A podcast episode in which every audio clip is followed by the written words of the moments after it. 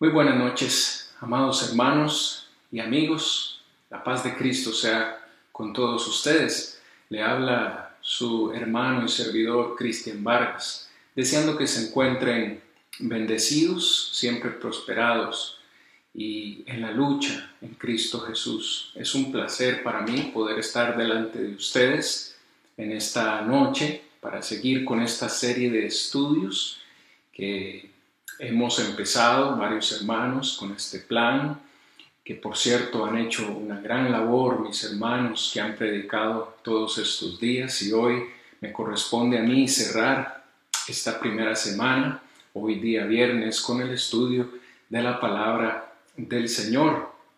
Espero que todos podamos estar unidos en una misma mente, en un mismo parecer, en un mismo espíritu, concentrados en el estudio de la palabra del Señor. Espero que cada uno de ustedes que están siguiendo esta, este estudio puedan tener una Biblia, puedan tener cuaderno de notas para que probablemente usted pueda tomar las notas de este estudio para una referencia posterior. Vamos a poner todo, hermanos y amigos, en las manos del Señor para que Él sea quien nos ilumine, nos ayude en el estudio de esta noche. Así que le pido me acompañe y posteriormente a esta oración vamos a meditar en la palabra del Señor. Padre nuestro, alabado y glorificado Señor sea su nombre. Gracias por la vida y por la oportunidad, Señor, que usted nos da de venir delante de su presencia y dedicar este momento, Señor, al estudio de su palabra. Le suplicamos sobre todas las cosas que su palabra nos instruya, que nos anime y nos dé fortaleza para poner, poder poner en práctica lo que hoy vamos a aprender. Le pedimos, Señor, que si en algo le hemos ofendido, por favor nos perdone. Usted nos abra el entendimiento en esta noche para comprender su palabra y estar todos juntos, Padre, luchando y perseverando para alcanzar esa corona de vida. Nos ponemos en sus manos de amor, en Cristo Jesús nuestro Salvador. Amén. Muy bien, hermanos, espero que todos podamos tener ya todo listo para iniciar este estudio, que es una es un tema, hermanos, que realmente quiero compartir con ustedes el día de hoy y también los próximos viernes hasta que el Señor lo permita. Es un estudio que he titulado Una iglesia sin eslabones débiles.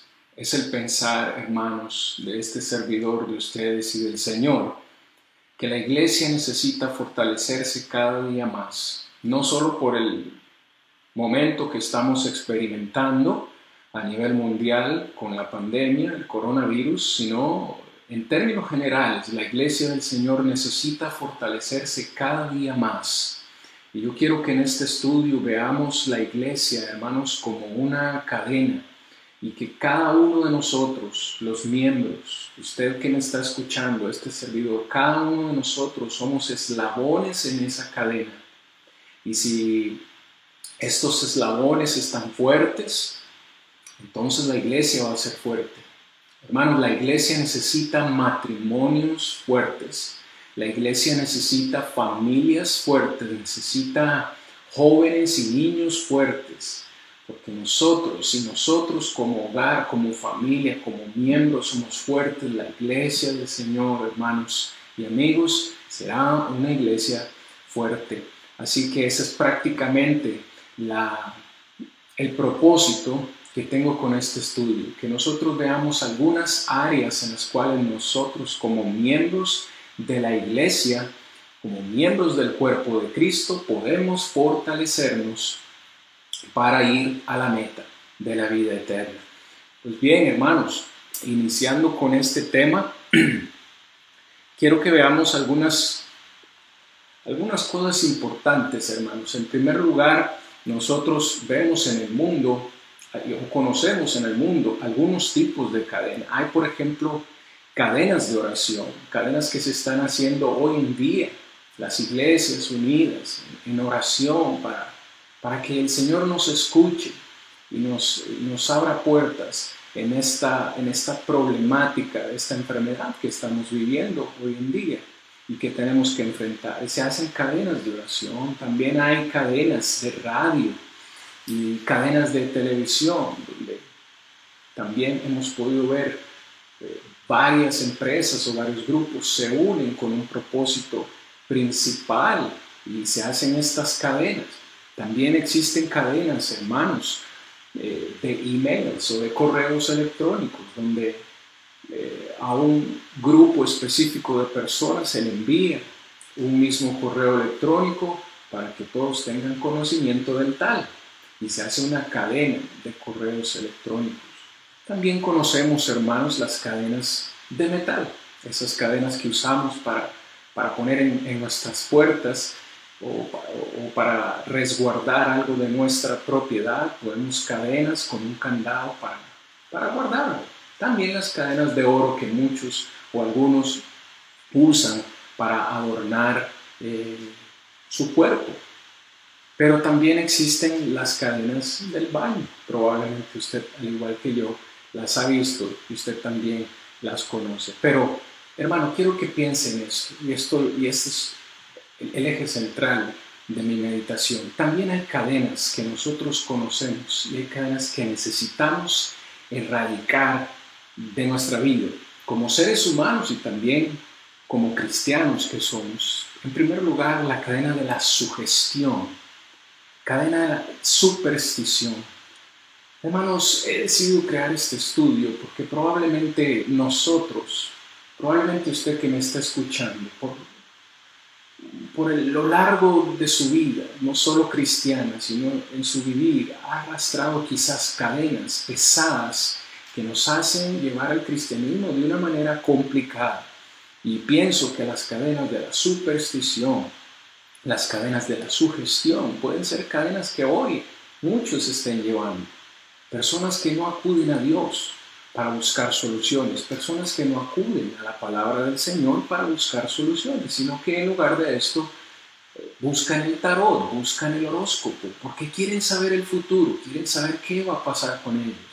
Y entran en estas cadenas de superstición. Pero también, hermanos, las cadenas del rencor, las cadenas de los rencores del pasado. Espero que no sea su caso, pero pudiera ser pudiera ser que alguno o alguna tenga algún problema no resuelto con algún hermano de la iglesia, algún problema no resuelto con algún miembro de su familia, porque alguien le ofendió, porque alguien le hizo algo y usted ha guardado ese rencor en su corazón por muchos años y ha estado arrastrando esas cadenas en su vida. Y el cristianismo este, este caminar en el cristianismo se vuelve más pesado cuando andamos cargando estas cadenas. Pero también tenemos que eliminar las cadenas de la culpabilidad. Hermanos, todos somos seres humanos y como tales cometemos errores. Y cuando hemos cometido errores, lo más sabio de hacer es pedirle perdón a Dios y pedirle perdón o ofrecerle una disculpa a la persona ofendida. Y quizás ellos ya nos han perdonado. Pero a veces es tan difícil para nosotros perdonarnos a nosotros mismos y cargamos las cadenas de la culpabilidad en nuestros hombros. Y andamos en nuestro cristianismo todavía sin poder perdonarnos aquel error que cometimos o aquella ofensa que hicimos contra alguien.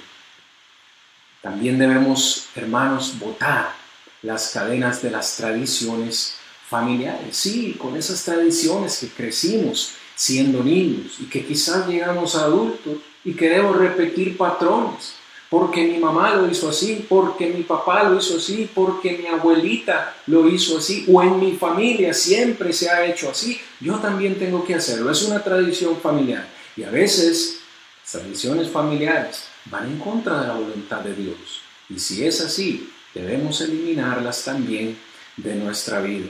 ¿Qué me dice acerca de los malos hábitos? Muchos de nosotros, hermanos, de niños, nuevamente, relacionado con lo que acabo de decir, de niños, de jóvenes, aprendimos patrones, aprendimos malos hábitos, quizás en ese antiguo trabajo donde estábamos o en alguna antigua relación que tuvimos, aprendimos hábitos que no agradan a Dios, hábitos que no deben ser practicados dentro de la iglesia del Señor. y seguimos cargando esa cadena, debemos eliminar también las cadenas de los malos hábitos. Pero hermanos, no solo eso, también debemos eliminar por completo de nuestra vida las cadenas de los vicios arraigados. Hermanos, esto es una triste realidad. Hay cristianos carnales. Y estoy desarrollando una clase también los días miércoles con la congregación local acerca de, de esto. Lea usted la carta a los Corintios y verá que no miento. Los hermanos en Corintio eran hermanos carnales, hermanos que estaban en la iglesia, habían obedecido el Evangelio, pero seguían teniendo vicios, tenían, seguían teniendo pecados, pecados que a nosotros hasta nos parece increíble. Un, un muchacho, un joven, un hombre viviendo con la mujer de su padre. Y la iglesia lo permitía, la iglesia lo toleraba y Pablo les dice, ¿No saben ustedes, hermanos, que un poco de levadura le a toda la masa? Nosotros como hermanos debemos luchar como hijos de Dios, luchar cada día por erradicar, por tirar al suelo las cadenas de los vicios arraigados, pero también de la falsa religiosidad. Hoy muchos creen equivocadamente que van a ser salvos porque están en una religión y piensan que las religiones salvan. Y porque yo estoy en esta religión, o porque sigo a cierto líder, o porque soy miembro constante de cierto grupo religioso, eso me va a hacer salvo. Pero la religión, hermanos y amigos, no salva a nadie. Y debemos votar esas cadenas. Finalmente, hermanos, también, como ya lo mencioné, debemos votar, debemos eliminar las cadenas de los pecados ocultos esos pecados que supuestamente solo yo sé, esos pecados que tal vez queremos ocultar de los demás, queremos eh, o pensamos que la gente no se da cuenta de ellos, pero olvidamos que Dios Todopoderoso todo lo ve. Así que mis amados hermanos, este es el, el, el propósito principal de esta clase, que todos podamos reconocer cuáles son esas cadenas que me están atando y que están haciendo mi caminar en la vida cristiana más difícil. No es una obligación que usted lo haga, pero mi hermano y amigo, pienso fielmente que cada que venimos, cada vez que venimos a estudiar de la palabra del Señor, debe haber un compromiso en nosotros de de cambiar. Si la palabra del Señor nos puede moldear, nos puede cambiar, debemos hacer un compromiso de que lo aprendido en esta noche podamos ponerlo en práctica. Así que si, si es su voluntad, si es su voluntad hacer un cambio en su vida, si usted ha reconocido que tiene alguna cadena en su vida que necesita votar, yo le invito a hacer esta, este compromiso, no conmigo, sino con el Señor. No se sienta eh, que le estoy obligando, pero, pero sí un compromiso con el Señor. Créame que yo lo he hecho y hay muchas cadenas que he votado y hay otras por ahí que también necesito ir eliminando, porque todos somos imperfectos y necesitamos mejorar. Así que si usted quiere hacer esta declaración, por lo menos en su mente, este compromiso con el Señor, eh, por lo menos en esta clase, que le sirva de, ánimo, el, el recordar esto. Soy salvo por la gracia de Dios. Soy salvo por la gracia de Dios, el amor de Jesús y el poder del Espíritu Santo. Por tanto, con la ayuda de la deidad, romperé cualquier cadena en mi vida que me impida amar a los demás como Dios me ha amado, perdonar a mis semejantes como Cristo me ha perdonado y llevar el Evangelio Salvador a quienes aún no lo han conocido. Hoy voy a dejar a Dios trabajar en mí. Ojalá todos podamos decir, cada vez que abramos la palabra del Señor, decir, hoy voy a dejar a Dios trabajar en mí.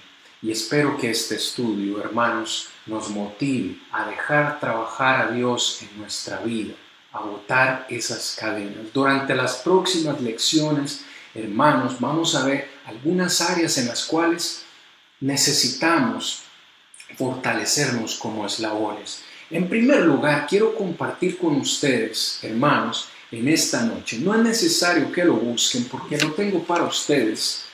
Dios puede librarnos de estas cadenas. Dios puede librarnos de estas cadenas que tenemos en nuestra vida. Él es poderoso y nos va a ayudar, así como ayudó a, a hombres en su santa palabra. En jueces capítulo 16, versículo 21, la palabra dice, mas los filisteos le echaron mano y le sacaron los ojos y le llevaron a Gaza y le ataron con cadenas para que muriese en la cárcel, hablando acerca de Sansón. Luego, en Segunda de Reyes 25, 7, vemos otro ejemplo, en este caso de Sedequías. Y dice el versículo, degollaron a los hijos de Sedequías en presencia suya, y a Sedequías le sacaron los ojos y atado con cadenas lo llevaron a Babilonia. ¿Qué me dice del apóstol Pedro? ¿Recuerda usted el apóstol Pedro estando en la cárcel y me encanta porque dice que la iglesia hacía constante oración por el apóstol Pedro? Versículo 7 del capítulo 12 de Hechos dice, y he aquí que se presentó un ángel del Señor en la cárcel y una luz resplandeció en la cárcel y tocando a Pedro en el costado, le despertó diciendo, levántate pronto. Y al instante, al instante, las cadenas se le cayeron de las manos. Palabra del Señor.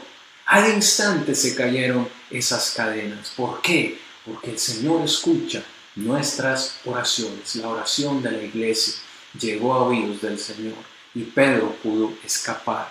El apóstol Pablo es otro ejemplo en Hechos capítulo 28, versículo 20. Vea lo que él mismo dice. Así que por esta causa os llamé para veros. Dice, y hablaros, porque por la esperanza de Israel estoy sujeto con esta cadena por la esperanza de Israel, este es Cristo Jesús, por predicar de Cristo Jesús, el apóstol Pablo ahora dice, estoy en cadenas. Hermanos y amigos, no importa cuál sea la cadena que tengamos, el Señor la conoce, conoce nuestra debilidad y también conoce nuestra oración. Y hermanos, estas cadenas que probablemente muchos de nosotros estemos cargando, por el poder de Dios van a caer. Declaro, hermanos, por el poder de Dios y su santa palabra, esas cadenas vamos a verlas caer. Ese es el propósito, hermanos y amigos, de este estudio. Entonces, la iglesia, quiero que sepan o que recordemos todos juntos, hermanos, que la iglesia es una cadena. Y es una cadena la iglesia que jamás será destruida. Algo en lo que yo encuentro motivación, hermanos, y yo quiero que usted también, es recordar que la iglesia es lo único, lo único que no será destruido el día del juicio final. Ni siquiera las puertas del Hades tienen poder contra la iglesia. Lo declaró nuestro Señor Jesús en Mateo capítulo 16, versículo 18. Cada uno de nosotros, cada uno de nosotros es un eslabón. Romanos capítulo 12, verso 4 y verso 5 lo dicen. Cada eslabón, usted y yo, cada eslabón debe estar fortalecido porque las cadenas siempre se rompen, hermanos, por el eslabón que está más débil, por el eslabón que ha estado dañado y por ahí la cadena es donde se rompe. Hay un ejemplo en Romanos 15, 1 y 2 que no vamos a leer, lo dejo solo para, para referencia porque luego vamos a volver ahí. Pero la pregunta entonces es, si nosotros somos eslabones y los como eslabones necesitamos estar fortalecidos, en qué áreas necesito fortalecerme, en qué áreas necesitamos nosotros como iglesia fortalecernos. De eso es lo que pretendo, hermanos, que estudiemos el día de hoy y por los próximos viernes que nos quedan por delante. Así que el, el, primer, perdón, el primer eslabón que creo que la iglesia necesita, necesita perdón, fortalecer es el eslabón de la doctrina. Quiero compartir con ustedes un texto que el hermano William Baenga mencionó hace ya un par de días en su clase. En 1 Timoteo capítulo 4 versículo 16. Yo espero que usted pueda abrir su Biblia en 1 Timoteo capítulo 4 versículo 16 para que podamos leer todos juntos lo que la palabra del Señor nos dice.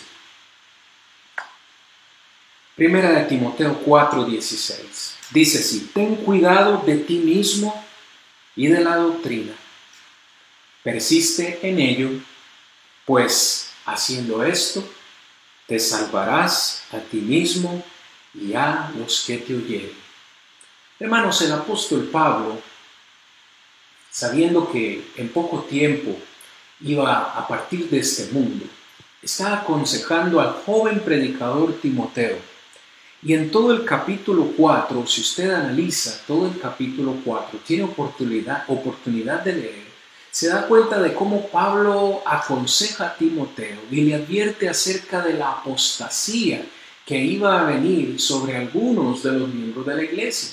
Algunos iban a prohibir casarse, algunos iban a prohibir comer cierto tipo de alimentos. Y desde el versículo 6, Pablo le dice a Timoteo que necesita esforzarse, necesita dedicarse en varias áreas en su ministerio. Específicamente, en el versículo 13 del mismo capítulo le dice, entre tanto que voy, Timoteo, ocúpate en la enseñanza.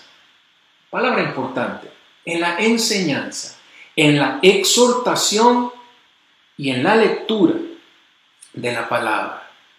Luego le dice en el verso 15, ocúpate en estas cosas, persiste en ellas, para que tu aprovechamiento sea manifiesto a todos. Pablo le dice a Timoteo que él debe tener primero cuidado de sí mismo. Hermano, ¿de qué me sirve a mí salvar al mundo entero si yo me pierdo? Claro que debe haber una preocupación en primer lugar por mi vida espiritual, por lo que puedo encontrar en la palabra, y una vez que yo tomo cuidado de mí mismo, debo tener cuidado también de la doctrina. ¿Por qué? Dice Pablo, porque persistiendo en esto me voy a salvar a mí mismo y voy a salvar también a los que me escuchen. Y esto es importante, hermanos, para el apóstol Pablo y quiero que para nosotros también. La doctrina es algo esencial en la iglesia del Señor. La doctrina es primordial. La doctrina es de vida o de muerte. En la doctrina es donde se basa si yo voy a ir a perdición o a salvación. La doctrina es importante y por eso necesitamos fortalecer, fortalecer el eslabón de la doctrina. Para esto, hermanos, quiero que veamos eh, o reflexionemos un poco en el mandamiento. No solo el mandamiento de Pablo, sino lo que podemos encontrar en la palabra del Señor. En Mateo capítulo 28, versículo 19 al 20. Si usted tiene la Biblia, puede ir conmigo, por favor. Encontramos algo, algo interesante. El Señor Jesucristo le da la gran comisión a los apóstoles. Le da la gran comisión a los apóstoles, que por, por cierto es la comisión también para nosotros los creyentes, todos los que hemos sido bautizados y en el versículo 18, el Señor Jesús les dice, Jesús se les, acercó, se les acercó y les habló diciendo, toda, toda potestad me es dada en el cielo y en la tierra. Verso 19. Por esa autoridad que Dios me ha dado en el cielo y en la tierra, les digo, vayan, id y haced discípulos a todas las naciones. Esta es la comisión, ir y hacer discípulos. Sí, Señor Jesús, pero ¿cómo hacemos discípulos a todas las naciones? Jesús dice, bautizándolos en el nombre del Padre y del Hijo y del Espíritu Santo. Preste atención al versículo 20. Versículo 20 dice, enseñándoles que guarden todas las cosas que os he mandado, y he aquí, yo estoy con vosotros todos los días hasta el fin del mundo. Amén. Hermanos, como iglesia yo creo que hemos trabajado muy bien en el, en el área de hacer discípulos, en el área de ir a predicar el Evangelio. Y hemos trabajado muy bien en el área de, de, bautizar, porque al final ese es para, para algunos, ese es el fin de la predicación. Poder predicar el Evangelio y ver que ese poder que tiene el, el Evangelio actúa en las personas que toman la decisión de bautizarse. Pero ese no es el fin realmente.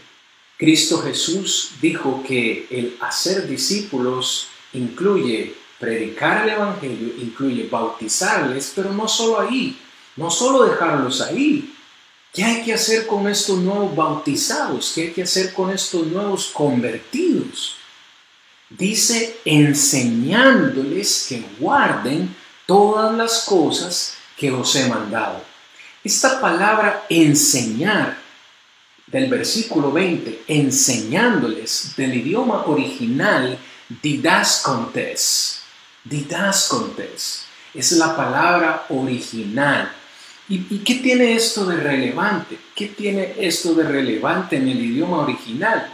Bueno, precisamente que la palabra doctrina que aparece en 1 de Timoteo 4:16, ten cuidado de ti mismo y de la doctrina Doctrina es de la palabra griega didascalía, la misma palabra, la misma raíz griega que encontramos en Mateo 28, 20, didascontes. ¿Para qué les digo todo esto, hermanos? Simplemente para decirles que doctrina es básicamente enseñanza, es una enseñanza que nosotros tenemos, que nosotros eh, estudiamos y que podemos compartir eh, con otras personas. De hecho, en Primera de Timoteo, capítulo 4, que ya, le, ya leímos en el versículo 13, Pablo le dice a Timoteo, entre tanto que voy, ocúpate en la lectura, número uno, número dos, en la exhortación y número tres, en la en enseñanza. Adivine cuál es la raíz, cuál es la palabra griega de enseñanza en el versículo 13. La misma palabra. Entonces, doctrina no es otra cosa que enseñanza. En Hechos capítulo 2, versículo 42, usted recordará que el día de Pentecostés se bautizaron tres mil personas. Tres mil personas obedecieron el Evangelio, bajaron a las aguas del bautismo y cada una de ellas se fue para su casa gozoso y no se volvieron a ver nunca más. ¿Es eso lo que dice la escritura? No. ¿Qué pasó con estos nuevos convertidos? ¿Qué pasó con estos tres mil que se bautizaron en Pentecostés? Hechos 2.42 dice que perseveraban. ¿En qué? Subrayenlo en su Biblia. Perseveraban en la doctrina de los apóstoles. Perseveraban en la comunión unos con otros, en el partimiento del pan y en las oraciones. Vea usted, estos primeros tres mil cristianos, hermanos, perseveraban, continuaron esforzándose en qué?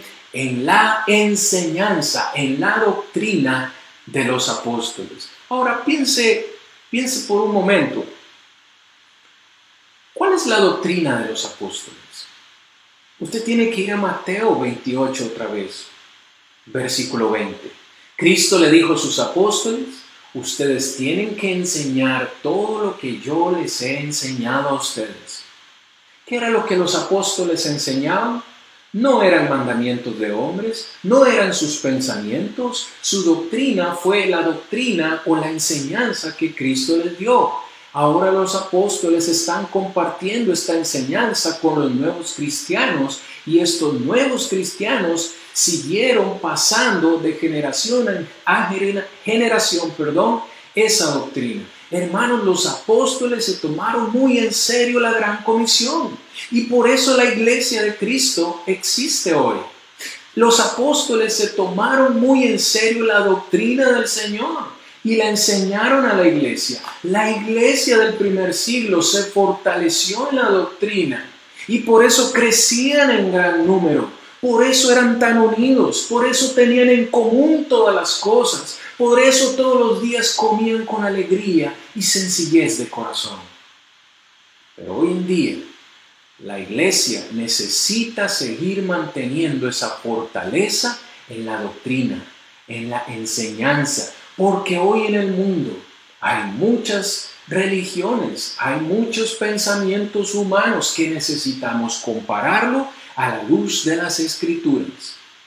La misma palabra, la misma raíz eh, de la palabra griega, que en Hechos capítulo 2, versículo 42, hermanos.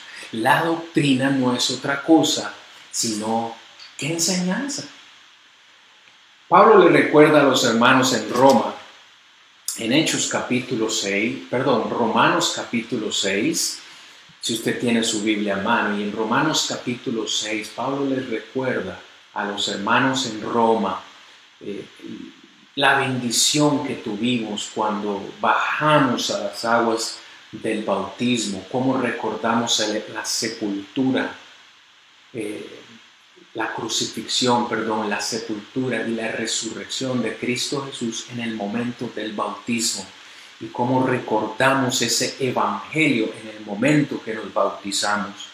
Y luego en Romanos 6, 15 le dice a los hermanos que pues pecaremos porque no estamos bajo la ley, sino bajo la gracia, en ninguna manera. ¿No sabéis, dice Pablo, que si os sometéis a alguien como esclavos para obedecerle, sois esclavos de aquel a quien obedecéis, sea del pecado para muerte o sea de obediencia para justicia? Dice Pablo, pero gracias, verso 17, pero gracias a Dios, que aunque eras, erais o éramos esclavos del pecado, habéis, dice Pablo, obedecido de corazón aquella forma de doctrina a la cual fuisteis entregados. Esa forma de doctrina, esa forma de enseñanza, refiriéndose al Evangelio, la muerte, la sepultura y la resurrección de Cristo Jesús, que los hermanos obedecieron, que usted y yo obedecimos, obedecimos una forma de enseñanza porque la creímos y necesitamos, hermanos, no solo creerla, sino también seguirla predicando, seguirnos fortaleciendo en esa área. La doctrina no es un juego, hermanos. La doctrina no es algo secundario.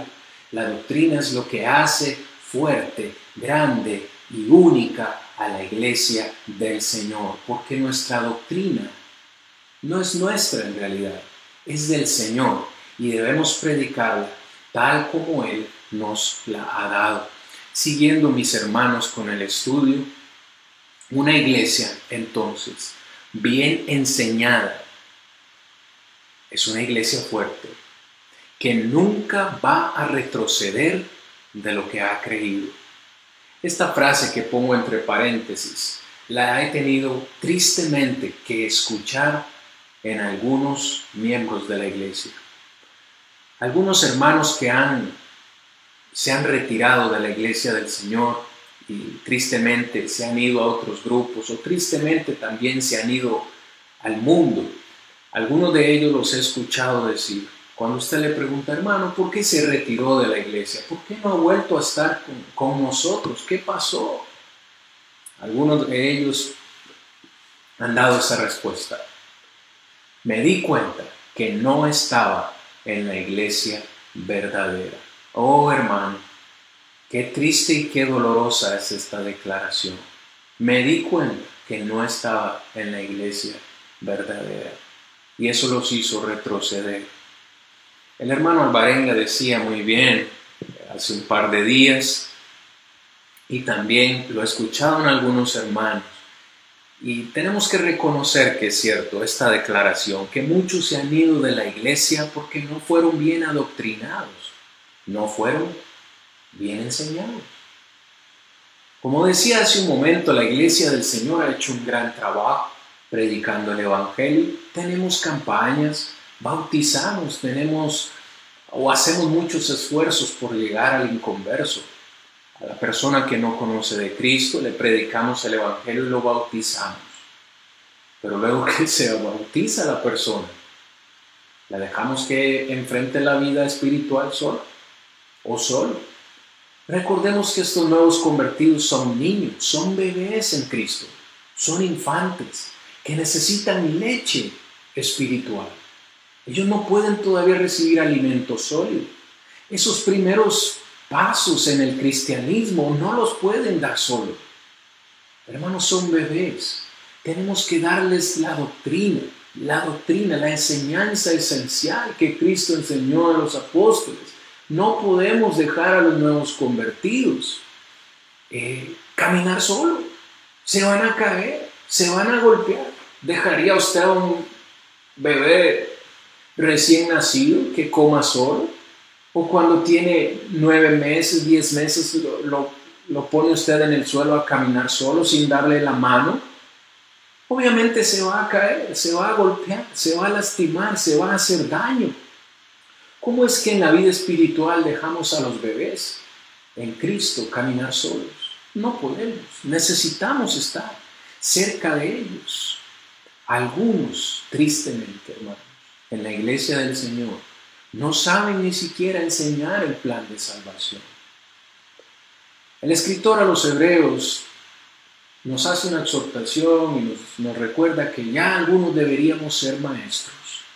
Ya algunos deberían ser maestros, dice el escritor, pero todavía están con necesidad, todavía están con esa necesidad de leche.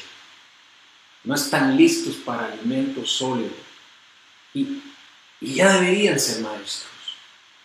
Hermano, lo primero que se nos enseñó antes de convertirnos en cristianos fue el plan de salvación.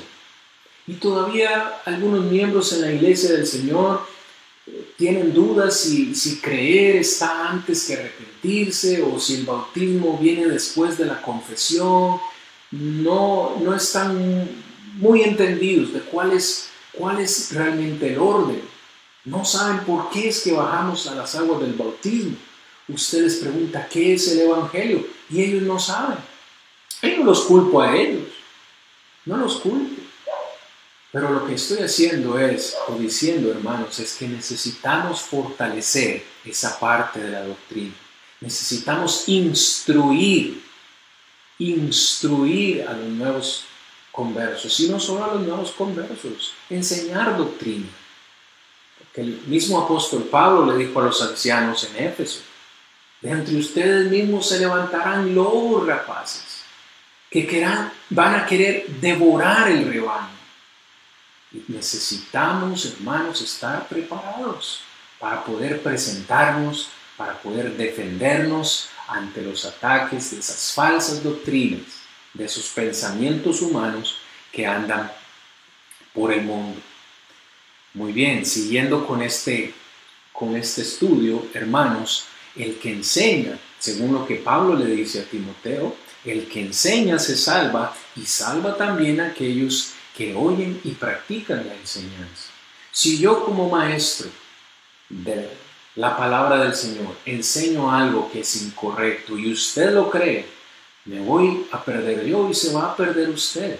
Yo como maestro necesito estudiar diligentemente la escritura para corroborar que lo que voy a enseñar es lo correcto, que yo pueda estar seguro, hermano, de lo que, que lo, lo que les voy a enseñar a ustedes es la sana doctrina, la que nos va a llevar a la salvación, tanto a mí como a usted. Hermanos, la sana doctrina o la doctrina nos ayuda entonces a cuidarnos de los falsos maestros.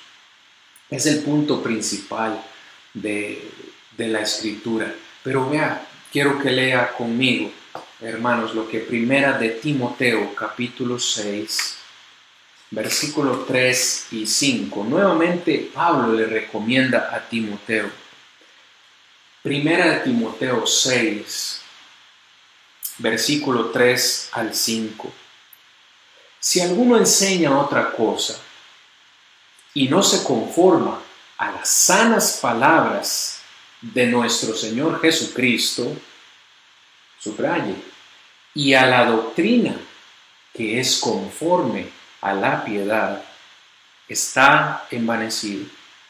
Nada sabe y delira acerca de cuestiones y contiendas de palabras, de las cuales nacen, ponga atención, envidias, pleitos, blasfemias, malas sospechas, disputas necias de hombres corruptos de entendimiento, privados de la verdad, que toman la piedad como fuente de ganancia a estos hombres o de estos hombres que practican todas estas cosas, que no se sujetan a las palabras de nuestro Señor y a la doctrina verdadera, Timoteo, yo te recomiendo que te apartes de los tales. Hermanos, vea la advertencia. Pablo, no es, Pablo está siendo sincero. Hay hombres que no van a seguir las la sana doctrina y hombres que no van a seguir las palabras de nuestro Señor Jesucristo. Pero ¿qué debemos hacer nosotros? En primer lugar, predicar la sana doctrina, enseñar la palabra del Señor como tiene que ser. Y en segundo lugar, apartarnos de estos hombres. Porque eso solo nos va a traer disputas, nos va a traer pleitos, nos va a traer celos, nos va a traer envidia, nos va a traer eh, blasfemias. Y no queremos eso en la iglesia del Señor, sí. ¿O usted se imagina la iglesia del Señor llena de todas estas situaciones? ¿O no? Claro que no. Queremos paz, armonía, amor. Para eso necesitamos fortalecer entonces la enseñanza. Así como Pablo le dijo a los hermanos de Gálatas en el capítulo 1, verso 9, si aún un mismo ángel del cielo viene y les predica un evangelio diferente al que yo les he predicado, sea anatema. Hermanos, la doctrina no es cuestión de juego. La doctrina es de vida o es de muerte. Dejemos, hermanos, esta es la invitación, dejemos la desnutrición espiritual y el analfabetismo bíblico. Hay muchos hermanos en la iglesia del Señor que están desnutridos espiritualmente. Hermanos, para que físicamente nosotros estemos en forma debemos de alimentarnos por lo menos tres veces al día. Hay algunos, como este servidor, que a veces come más, a veces come entre comidas y he ganado un poco de peso. Pero para estar físicamente bien tenemos que alimentarnos bien. ¿Con qué estamos alimentando el espíritu? Cada cuánto estamos alimentando el espíritu, fortaleciendo nuestro espíritu. ¿Tres veces al día? Ojalá que así sea una vez a la semana, cada domingo, cada miércoles. Hermanos, nuestras congregaciones necesitan que nos nutramos espiritualmente. Recuerda lo que dije en la introducción. Para que la iglesia esté fuerte, necesitamos matrimonios fuertes. ¿Cuándo fue la última vez, hermano, que usted estudió la palabra del Señor con su cónyuge, solos, en la intimidad de su habitación? ¿Cuándo fue la última vez, hermano, que tuvo un devocional con su familia? Que invitó a sus hijos y a sus hijas a venir a la sala, a la mesa, a meditar en un versículo de la Escritura. Necesitamos estudiar todos juntos la palabra del Señor. Que el Señor nos fortalezca para que la iglesia se fortalezca, especialmente en esta área de la doctrina. Necesitamos seguir avanzando en este particular. ¿Por qué? porque termino la clase de esta noche con este anunciado. Cuando nosotros, hermanos, enseñamos la sana doctrina, botamos las cadenas de la ignorancia. No podremos un día estar delante de Dios y decir, yo no sabía, nadie me dijo, pretendiendo ser ignorantes. No, tenemos que estudiar la sana doctrina, tenemos que meditar en ella, fortalecernos, fortalecernos en ella, para que las cadenas de la ignorancia espiritual, perdón, de la ignorancia bíblica puedan caer. No muchos vamos a ser predicadores, no muchos de ustedes van a ser maestros, pero sí que tenemos un compromiso con el Señor de estudiar su doctrina y de por lo menos enseñarla en nuestros hogares, a nuestros familiares. Hermanos, hay muchas áreas en las cuales necesitamos fortalecernos y la doctrina es la principal o una de las principales de ellas. Yo le quisiera invitar que en esta semana, de aquí al próximo viernes, quiero, quiero que hagamos esto un poco más práctico. Quiero que la semana posterior a nuestras clases, dejarle una tarea, dejarle un reto. Hemos hablado acerca de la doctrina. ¿Qué tal si en esta semana que viene dejamos como un reto personal a cada uno de ustedes estudiar la palabra del Señor en su familia, si es que no lo hace? ¿Qué tal si dejamos el reto de compartir el Evangelio con alguien a quien usted todavía no le ha predicado el Evangelio? Por lo menos invitarlo a escuchar estas lecciones. Sería un buen comienzo para que vayamos fortaleciéndonos en la iglesia, en esta área tan importante.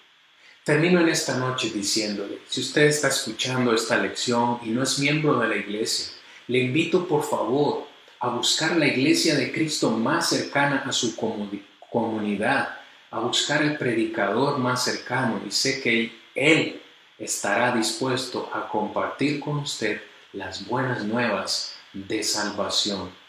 Si usted está escuchando este mensaje y este mensaje le ha motivado, también le motivo a que busque a la iglesia del Señor más cercana y que nos acompañe el próximo viernes si es la voluntad de Dios, para seguir con un tema más acerca de la iglesia, una cadena sin eslabones débiles. Hermanos, muchísimas gracias por su atención. Espero que este mensaje le sea de fortaleza a su vida espiritual en estos tiempos que estamos viviendo y que podamos, hermanos, todos juntos, unidos en espíritu, en verdad, en una misma mente, estar siguiendo este gran proyecto, la luz en mi andar. Dejemos que la palabra del Señor sea la luz en nuestro andar, eh, no solo esta semana, sino toda nuestra vida, y que podamos seguir eh, escuchando estas grandes lecciones que nuestros hermanos están compartiendo todos estos, estos días. Hermanos, gracias por su atención. Recuerde, estoy para servirle, su hermano Cristian Vargas les desea ricas y grandes bendiciones en Cristo Jesús. Que Dios me los bendiga grandemente, hermanos. Hasta la próxima.